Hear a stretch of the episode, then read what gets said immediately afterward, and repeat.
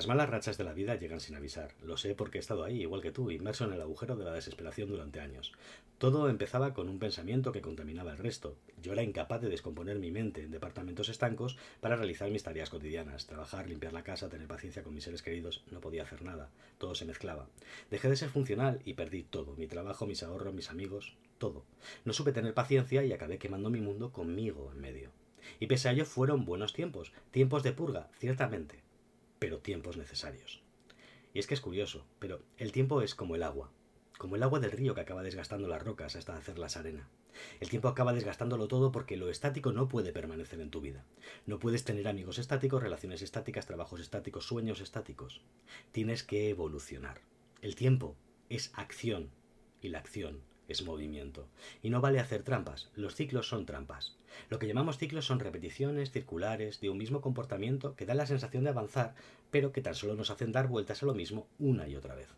Los comportamientos circulares nos llevan una y otra vez a la casilla de salida.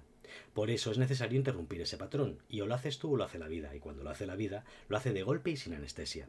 Tienes que entender que el tiempo es lineal, no circular, como los ciclos. Por tanto, acabará arrastrándote o empujándote hacia adelante, eventualmente lo quieras o no. La realidad es como si fuera un tetraedro. Los momentos que vives son como un prisma compuesto por cuatro caras que conforman el todo. La idea del momento, que es la creación mental previa al momento, material, la anticipación mental del momento, que es el deseo, la expectativa de que algo se materialice, el momento presente, que es donde experimentas ese momento físicamente, y luego la cuarta cara, el recuerdo del momento, que es la representación mental del momento vivido. Las cuatro caras se combinan para formar un prisma al que llamamos realidad. Conclusiones sobre esto. No siempre salen las cosas como imaginaste en tu mente, a veces salen mejor y otras peor. Muchas veces se experimenta más placer con el anhelo de que algo suceda que cuando sucede en realidad. La representación física del momento soñado y anhelado solo se puede experimentar en el aquí y en el ahora, y suele no coincidir con las expectativas que tenías. Te pongo dos ejemplos. Un viaje fantástico que soñabas hacer y acaba convirtiéndose en una semana aburrida y desastrosa. O lo que pensaste que sería un problema acaba convirtiéndose en la oportunidad laboral de tu vida. El recuerdo del momento vivido se mezcla sutilmente con el momento experimentado, que lo sepas, y el tiempo lo envuelve de emociones como la nostalgia a medida que nos alejamos de él. De esta manera podemos recordar como buenos momentos que en su día experimentamos como auténticos infiernos. Percepción, todo es percepción. El tiempo y la distancia mejoran la percepción de las cosas, gracias a conocer las consecuencias a largo plazo de nuestras acciones. Y a mí la vida me ha demostrado que la famosa frase de Michael Hobbes tiene mucha verdad dentro.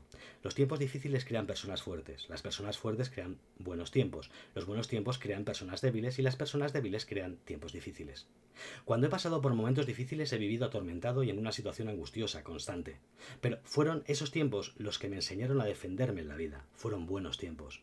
Cuando he pasado por momentos de bonanza me he confiado y he cometido la mayoría de los grandes errores de mi vida fueron malos tiempos. Eso no significa que yo sea masoquista y quiera vivir solo en tiempos tormentosos. Tan solo digo que la vida es lucha y los buenos tiempos deberían ser momentos para descansar. Claros en la tormenta. Hemos nacido para aprender y para ello necesitamos enfrentarnos a la adversidad. Evitar el dolor nos hace débiles, abrazar el dolor nos hace adultos, disciplinados, realistas y personas poderosas y resolutivas. Recuérdalo cuando se avecine la tormenta.